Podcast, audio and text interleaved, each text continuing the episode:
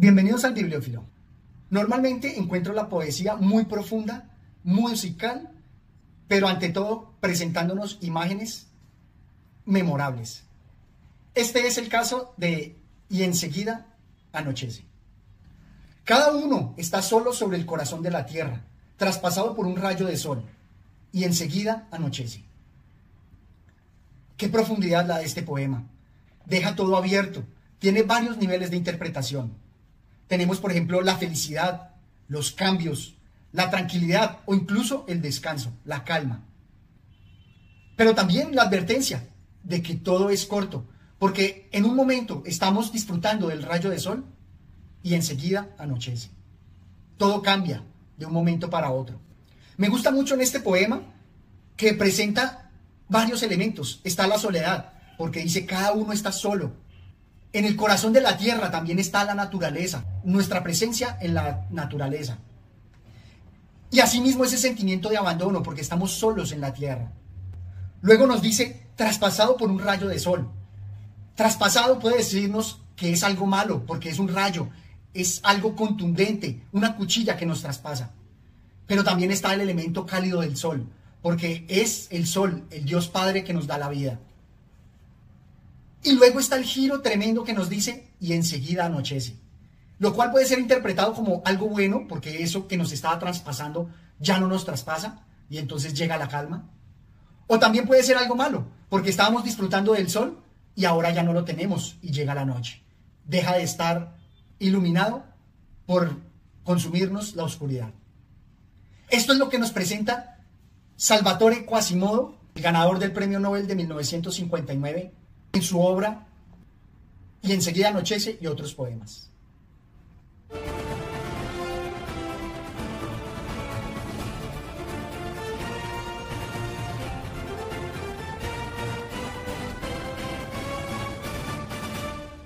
Me parece que la obra y enseguida anochece reúne la totalidad de la obra de Salvatore Quasimodo.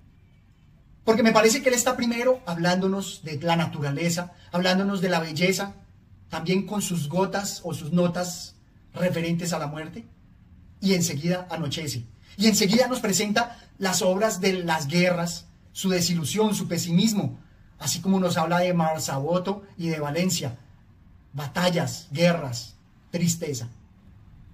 Y a diferencia de lo que veíamos en Eugenio Montale, donde se notaba ese dejo de esperanza, creo que aquí en Salvatore Quasimodo al contrario, encontramos es una desesperanza. Vamos a destacar aquí algunos versos. Me gusta lo inicial que destaca la belleza, a pesar de que esté un poco sumergida, como dice Oboe, sumergido, con un dejo de tristeza y de muerte, aún así nos presenta lo grandioso en la naturaleza. Manantial, luz resurgida, hojas arden róseas, Yazgo sobre ríos colmados, donde son islas, espejos de sombras y de astros. Y me arrolla tu regazo celeste, que nunca nutre de alegría mi vida diferente. Muero para volver a tenerte, aunque sea desilusionada, adolescencia de los miembros enfermos. Es ese sentimiento del manantial, de la naturaleza, que engendra, que incita, que es el nacimiento del canto. Y también está la presencia de esa melancolía con respecto a la adolescencia. Dice espacio, uniforme rayo me encierra en un centro de oscuridad, y es inútil que me vada, a veces en él canta un niño, no mío, breve es el espacio y de ángeles muertos sonríe. Me rompe y es amor a la tierra, que es buena aunque en ella retumben abismos, de aguas, de estrellas, de luz, aunque espere, desierto paraíso, su Dios de alma y de piedra está esa evocación de lo natural. Y como la naturaleza tiene esas contradicciones del paraíso y del desierto, del rayo de luz y la oscuridad. Me gusta que en esas contradicciones aún así presenta la belleza de la naturaleza y del ser, como acá. Y todo me sabe a milagro, y soy esa agua de nube que hoy refleja en las acequias, más azul su trozo de cielo, ese verde que rompe la corteza y sin embargo anoche no existía está ese milagro del ser, de la vida que renace. Y por eso aquí nos dice, fatiga de amor, tristeza, Tú llamas una vida que dentro, profunda, tiene nombres de cielos y jardines. Y fuese mi carne lo que el don del mal transforma. Mi carne yo como ser humano, como naturaleza, doy, a pesar de lo malo, engendro lo bueno y lo que transforma. Muestra eso mismo en la naturaleza, que está el día y enseguida anochece. Está lo bueno y enseguida lo malo.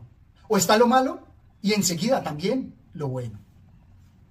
Me gusta mucho de la obra de Salvatore la presencia de la transformación y el nacimiento, como acá.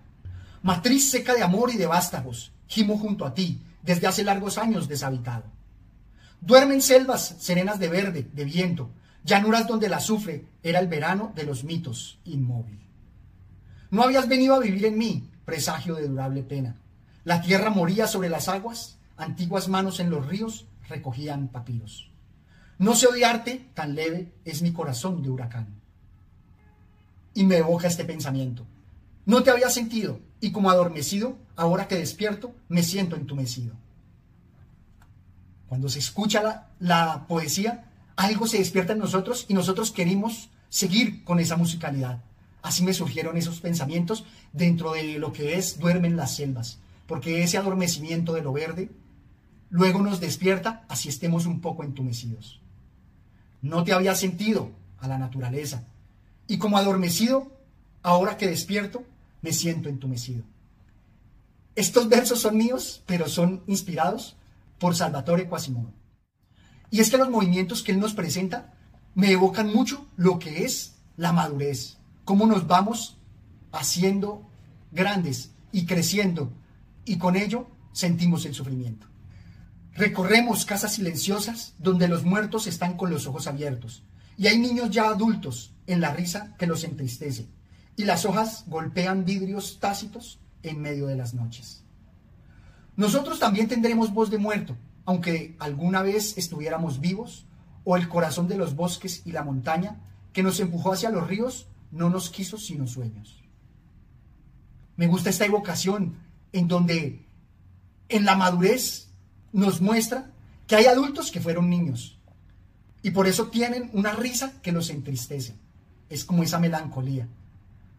Y más adelante también nos dice que también nosotros tendremos voz de muerto.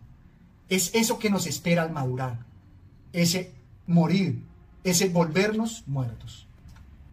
Por eso nos dice así, grata respiración, una raíz, exprime de árbol corrupto. Yo me acreciento un mal de vivo que al cambiar sufre incluso su carne. Y es que eso es madurar, sufrir nosotros nuestra carne. Los niños, a medida que van creciendo, sienten ese dolor en las piernas, ese estiramiento, ese acrecentar del mal que se da cuando cambiamos. Porque cambiar es sufrir. También dentro de la filosofía hindú está que la vida es sufrimiento. Y por eso nos dice así, buscas una explicación a los afectos, pruebas el silencio en tu vida. Otra aventura me revela el tiempo reflejado, aflige como la muerte, la belleza ya en otros rostros fulmínea. Ha perdido toda cosa inocente, incluso en esta voz que sobrevive para imitar la alegría. Para imitar la alegría. Es como si nos dijera que al, madurar, al crecer, perdemos esa inocencia y solo tratamos de imitarla.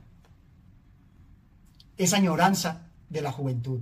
Y por eso nos dice que en la adultez o nuestra madurez estamos tratando de imitar la alegría, que con el poema que veíamos anteriormente, donde exhibimos unas risas llenas de tristeza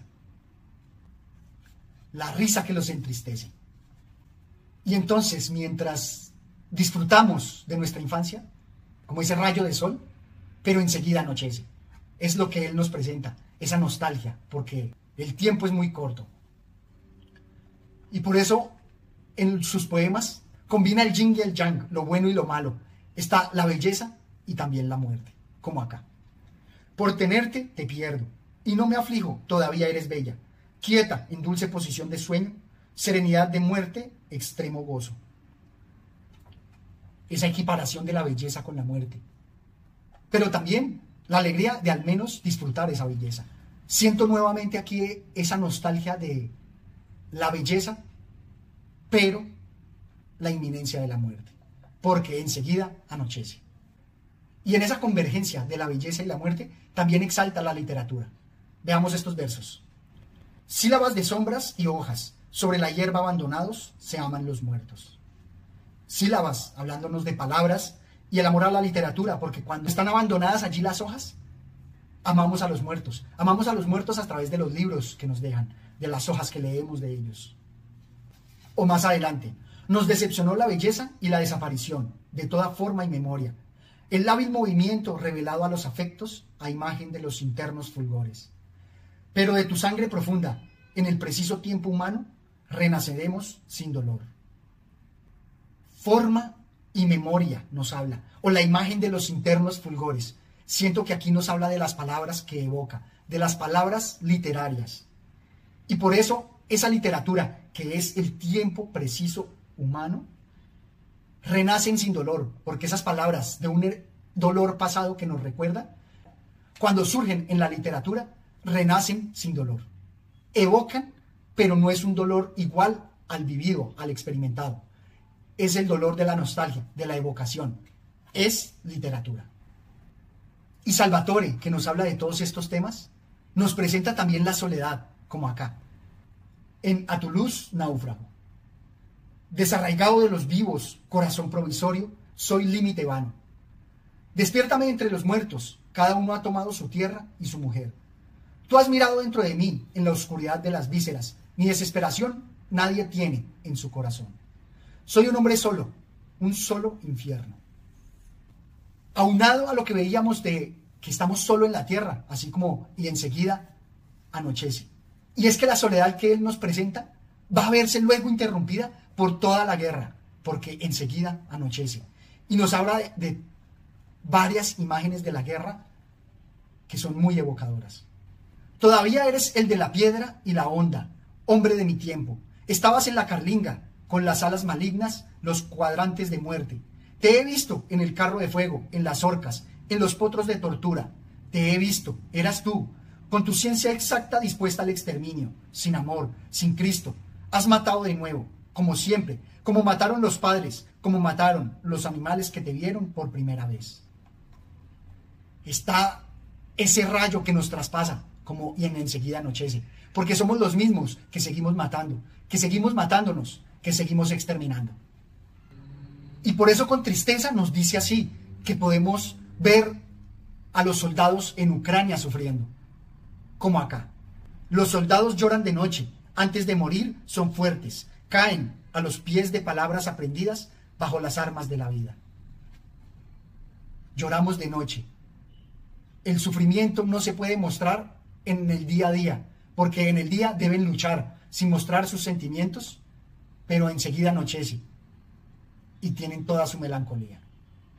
Esto es lo que nos presenta Salvatore Quasimodo, que estamos en un momento en la vida y enseguida anochece y nos llega la muerte.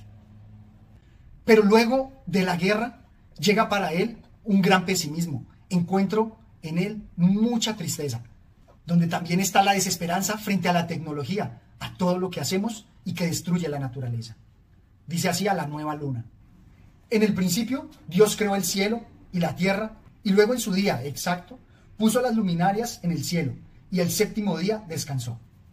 Después de millones de años el hombre, hecho a su imagen y semejanza, sin descansar nunca con su inteligencia laica, sin temor en el cielo sereno de una noche de octubre, puso otras luminarias iguales a las que giraban desde la creación del mundo. Amén. Nos muestra que nosotros, al querer hacernos como Dios, hemos colocado luminarias ficticias y tal vez por eso estamos destruyendo nuestro mundo. Por eso nos dice así en otro poema. No ignoran que la mente ha muerto para siempre. Su reliquia sabe a cartílago, quemado a plástico corrupto. No olvides que eres un animal hábil y sinuoso, que violenta Torrio y lo quiere todo aquí, en la tierra antes del último grito, cuando el cuerpo es cadencia de memorias apelmazadas y el espíritu se apresura hacia el fin eterno. Recuerda que puedes ser el ser del ser, solo con que amor te alcance de lleno en las vísceras. Está ese pesimismo porque estamos consumiendo, quemando todo el plástico y destruyendo la naturaleza.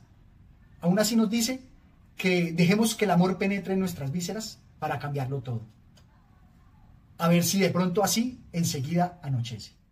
Esto es todo cuanto tenía por compartir con ustedes. Los invito a que lean esta gran obra de Salvatore Quasimodo y por supuesto que me dejen sus comentarios. Hasta una próxima oportunidad. Gracias.